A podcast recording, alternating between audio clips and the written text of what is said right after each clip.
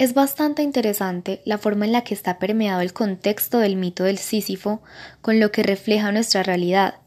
Y si nos detenemos un momento a pensar, ¿qué tan cerca nuestro está la muerte? ¿O vale o no la pena vivir? Estas son preguntas demasiado fuertes, sin duda alguna, que el mito busca comprender a medida que transcurren las páginas y capítulos. Y para empezar, realmente me gustaría destacar que viene siendo cierto el que no hay otra persona con tanta posibilidad de asesinarnos como nosotros mismos. Pero, ¿por qué?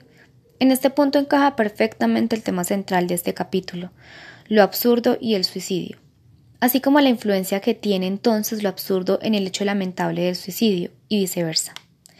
La soledad es el escenario principal en el que se desenvuelve la trama y el momento en el que la mente por necesidad se ahoga en un mar de angustia, y en cada gota de él se oculta una necesidad de explicación para todo, un sentido, una razón.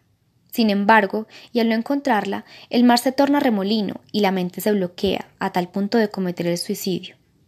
Este problema cada día se evidencia más, y se convertirá en una bola de nieve que crece y se lleva todo a su paso, como ya lo observamos en las noticias, que lamentablemente es ver cómo se apaga la vida de alguien con un potencial inmenso y joven, pero con una mente lo suficientemente agobiada y anciana. En mi experiencia personal, a pesar de no haber tenido presente en mi corazón y en mi mente acabar con mi vida en algún momento de ella, sí tuve una crisis y esta fue a raíz de la angustia que me producía pensar qué pasaría cuando me faltaran mis seres queridos si tal vez los volvería a ver después de la muerte, o si simplemente nos sumergiríamos en una eternidad vacía, sin ningún tipo de fin. Y fue demasiado para mí.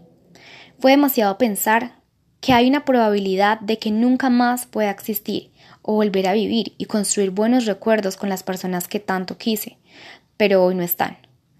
Sin embargo, creo que como lo dice cierta parte del mito, todo es absurdo, no hay certeza de nada en lo absoluto, y mientras en mis manos esté alargar y disfrutar mi vida, lo haré.